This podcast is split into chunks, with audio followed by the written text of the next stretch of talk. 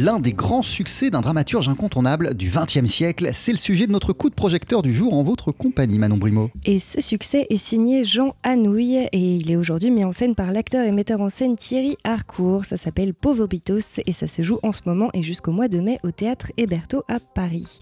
C'est l'histoire d'un fils du peuple devenu magistrat incorruptible, invité par une noblesse jalouse à un dîner de tête dans lequel il incarnera Robespierre, une machination qui vise à le détruire et qui fait réfléchir sur les mécanismes de la haine de l'autre. La pièce joue avec les frontières du temps, de l'identité et de la bienséance, une réflexion sur la lutte des classes enrobée d'un humour grinçant et d'une profonde théâtralité.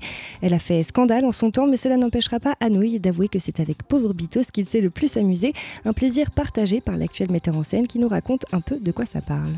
Ça se passe sur deux périodes. Ça se passe en 1950, au temps euh, un peu trouble de l'épuration, donc vraiment après la libération, euh, beaucoup de gens prennent en compte tout ce qui s'est passé pendant la guerre, qui étaient résistants, qui ne l'étaient pas. Et, euh, pendant cette période-là, il y a un, type, Bitos, donc André Bitos, qui est devenu assez important dans ce système d'épuration et, dans et qui a un poste important et que une certaine petite poignée de nobles euh, connaissent depuis l'enfance, mais qui n'ont pas beaucoup de respect pour lui. Ils l'invitent à un dîner de tête.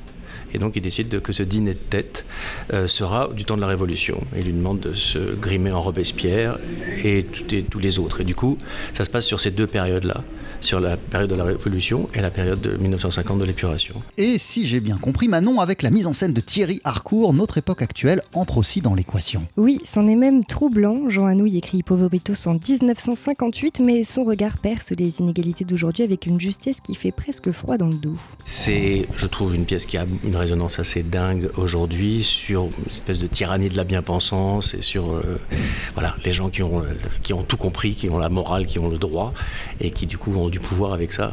malheureusement, l'actualité, elle est que dès qu'on commence à s'ériger en, maître de la morale, c'est très très dangereux parce que ça, ça, tourne très très vite à la tyrannie, ça tourne très très vite à, un espèce de pouvoir de dire, ben voilà, toutes les petites vengeances qu'on peut, euh, les gens qu'on n'aime pas, qu'on n'a pas envie d'avoir autour de soi, on les fait dégommer. Et euh, c'est catastrophique, ça mène à des dictatures.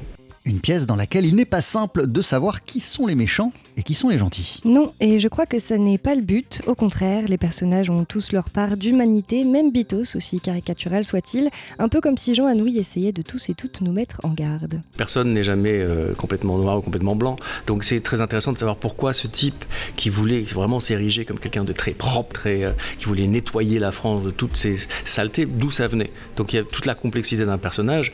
Quand c'est comme ça, quand on arrive vraiment à rentrer dans les méandres du, caractère du personnage, c'est fascinant. Donc quand Michel Bouquet demande à Jean Anouilh de lui écrire un truc sur Robespierre, il a envie que ce soit quelque chose qui soit fouillé et euh, dérangeant.